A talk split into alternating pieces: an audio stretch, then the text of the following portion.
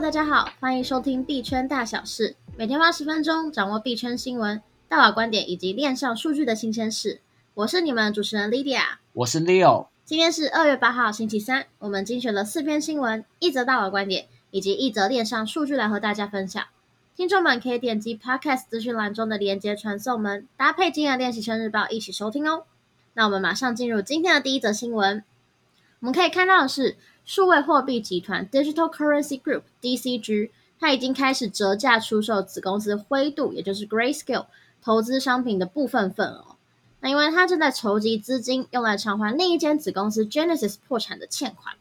根据英国金融时报的报道，DCG 出售的灰度商品包含了以太坊、莱特币、比特币现金和以太坊经典等等的信托基金，以及数位大盘基金。那其中啊，又以以太坊信托基金售出最多。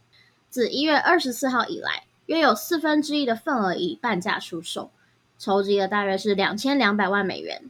此前消息，DCG 和 Genesis 已经与主要债权人就重组计划达成了初步协议。协议内容包括 DCG 重组积欠 Genesis 约十七亿美元的债务，以及 DCG 将把 Genesis 加密货币交易部门的股权出售给 Genesis 贷款部门。将所有 Genesis 的实体归入同一间控股公司。根据链上数据，灰度以太坊信托基金目前的折价大约是五十 percent。在这样的情况下，DCG 还以半价来出售它，可以想见，目前 DCG 真的是急需要用钱，非常的急迫哦。接着我们要来看到的是加密货币交易所的龙头币安，它在二月六号的时候宣布，从二月八号起将会暂停美元的出入金。那创办人赵长鹏 CZ 他就表示，虽然啊只有零点零一趴的月活用户使用美元银行间的转账，但是这个仍然是一个糟糕的用户体验，所以团队正在努力的解决问题，并且会尽快的重启服务。币安并没有明确表示暂停美元出入金的原因，他向美国媒体 CNBC 表示，币安的美国业务就是 Binance US 有自己的银行合作伙伴，所以不会受到本次暂停的影响。不过，以美元进行转账的非美国客户将会受到影响波及。币安对此说明，客户仍可以使用其他的法定货币或其他的支付方式来购买加密货币。对于受到少数影响的用户，币安预计在接下来的数周内为他们宣布新的合作伙伴。我们练习生 Chainee 的官网上有一系列币安入金的教学文章。所以，币安目前美元的出入金，对于我们台湾人来说，就是银行跨国电汇的管道暂时关闭。不过，还是有其他的入金方式，像是信用卡、Apple Pay、点对点的 C to C 交易，透过台币交易所储值购买加密货币等方式。相关的文章连接有放在今天的日报里面，有兴趣的听众可以点击连接查看更多资讯。接着的消息是，土耳其强震灾情严重。全球的加密货币产业提供援助。那么，在二月六号的时候，土耳其和叙利亚的边境发生了瑞士规模七点八的强震，夺去了非常多人的性命。那世界各地的加密社群就表达了可以透过数位资产发送捐赠的意愿。那目前已经有多个平台承诺会提供支持，包括币安、Gate.io 还有 Bitfinex 在内的加密货币交易所就表示，他们正在寻找，而且已经开始准备援助的管道。那 Bigget 也承诺会提供一千万土耳其的里拉，大约是五万三千美元，用于人道援助。而火币也捐赠了两百万里拉。不过，当政府向来不太欢迎处于监管灰色地带的数位资产时，加密货币捐赠可能比传统支付或银行转账更为棘手。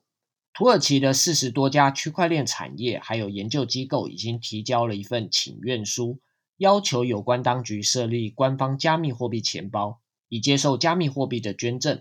世界各地的加密货币社群通常能够在第一时间迅速地提供人道主义援助。像是去年俄罗斯入侵乌克兰的时候，数百万美元的加密货币捐款很快地涌入乌克兰官方账户的钱包里。我还想到印度在前年，也就是二零二一年，COVID-19 新冠疫情告急的时候，那时候 Polygon 的创办人就发起了加密货币募款的活动。最后募得了三百三十万的美元，去帮助印度度过疫情的难关哦。那么下面一则刚好就是跟 Polygon 相关的一则新闻哦。彭博社近期的一份研究报告回顾了以太坊侧链 Polygon 在过去几年的优异表现，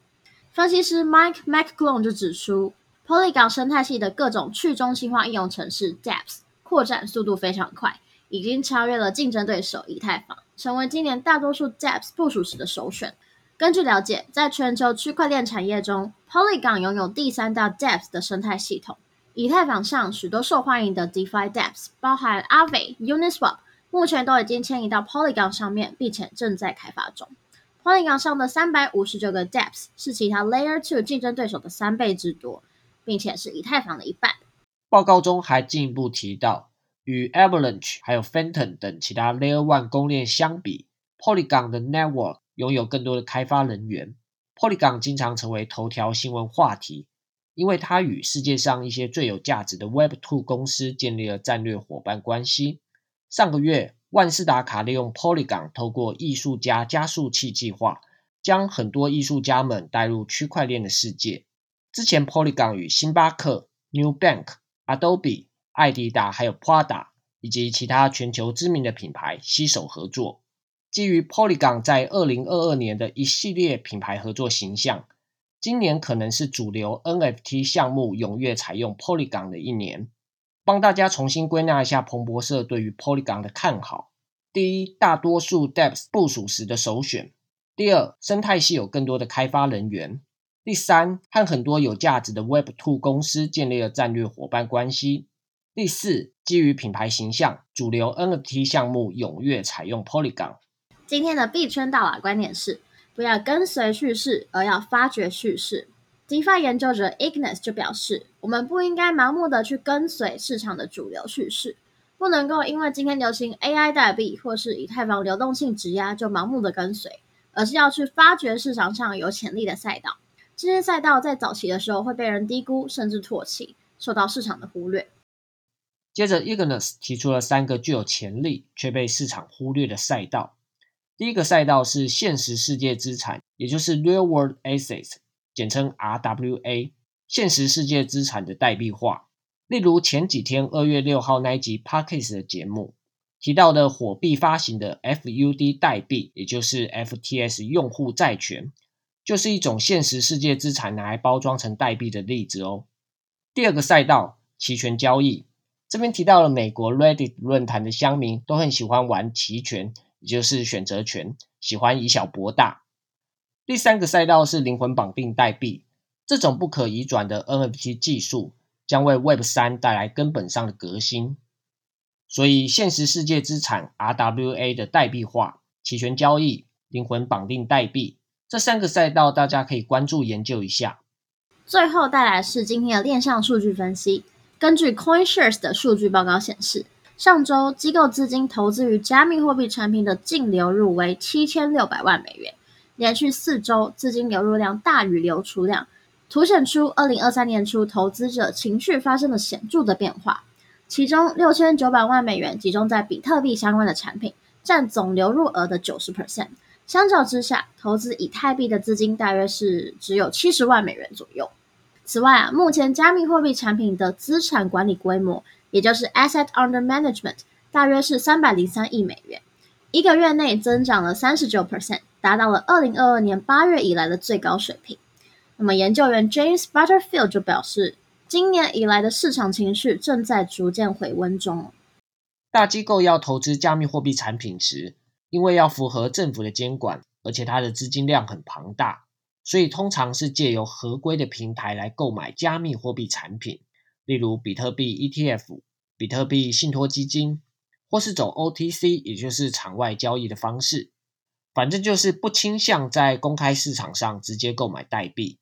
而 CoinShares 每周都会汇整机构投资加密货币产品的金额，并且将其视为机构资金是如何看待加密货币市场的。所以，假如想要定期追踪加密货币市场动向的话，可以好好利用 CoinShares 每周发布的研究报告哦。OK，那么我们今天的币圈大小事节目就到这边啦。除了以上提过的新闻，今天的练习生日报还有提到了 ENS 的 DAO，也就是以太坊域名的治理社群，将出售一万枚以太币，除了支应营运费用，也让 DAO 的金库储备更多元化。大家可以点击资讯栏的练习生圈里的网站连接，观看其他精彩新闻、观点与数据。如果对节目有任何想法，欢迎在 Apple Podcast 评论区留言，也别忘了给我们五星好评，或是进入资讯栏的练习生 Discord 还有 Line 社群，和大家一起及时互动哦。我是主持人 Leo，我是 Lydia，我们明天见，拜拜，拜拜。